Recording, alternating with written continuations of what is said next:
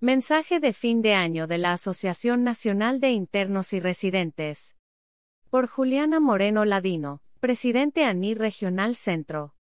A pesar de que fue uno de los más largos y que parecía interminable, este año por fin culmina.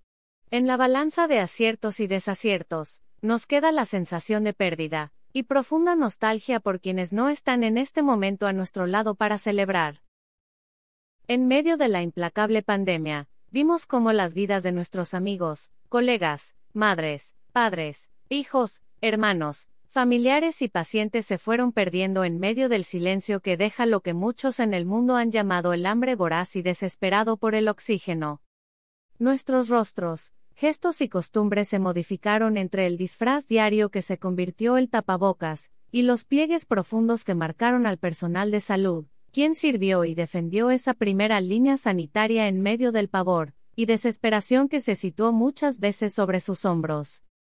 A quienes procuraron continuar dispensando nuestros alimentos y manteniendo limpios nuestros espacios, nuestra seguridad personal y transporte.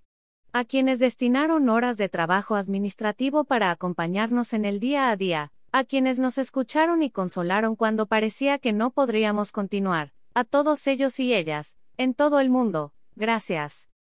La reflexión más profunda que nos queda es la de la infalible vulnerabilidad de los seres humanos, invitados transitorios en esta historia del tiempo. Quisiéramos, no obstante, en medio de estas notas tristes, hacer un pequeño sumario sobre lo que a pesar de las circunstancias pudimos hacer, y que no marcan una distancia muy amplia frente al obligatorio duelo y luto que guardamos como asociación.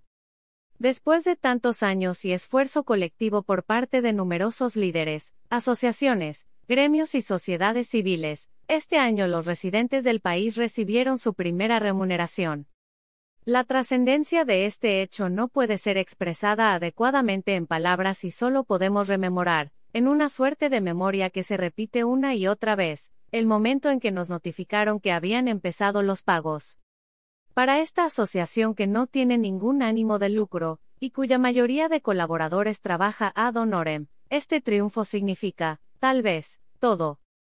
También señala un camino de arduo trabajo en el que debe procurarse la protección de este derecho, y la ejecución completa de la ley de residencias médicas. Nuestro segundo gran propósito es bajar los costes de las matrículas, punto indiscutible y no negociable de esta ley. Por todo ello, este hecho quedará guardado en la memoria para avivar nuestras esperanzas, como prueba irrefutable de que ningún logro es imposible. En otro tanto, este año defendimos reiteradamente la ley estatutaria de la salud cuya visión es antípoda al modelo actual que sigue perpetuando la comercialización de la vida, el menosprecio por lo público y el enriquecimiento ilícito sobre el sufrimiento humano.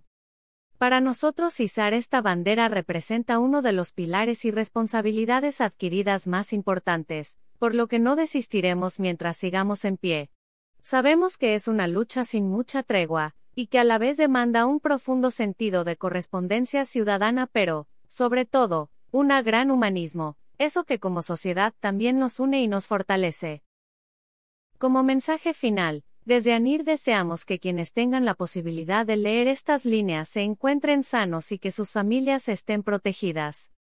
Esperamos que el año nuevo no nos arranque tantas lágrimas de tristeza, rabia o desesperanza, y que, por el contrario, continúe sumando aquellos triunfos que necesitamos como sociedad. Porque lo más agobiante de esta pandemia fue reconocer que la normalidad en que vivíamos era el resultado de muchos años de una inequidad ruin, y cuyo peor perjuicio sería no lograr ningún cambio. Así pues, por la vida y por el cambio, salud.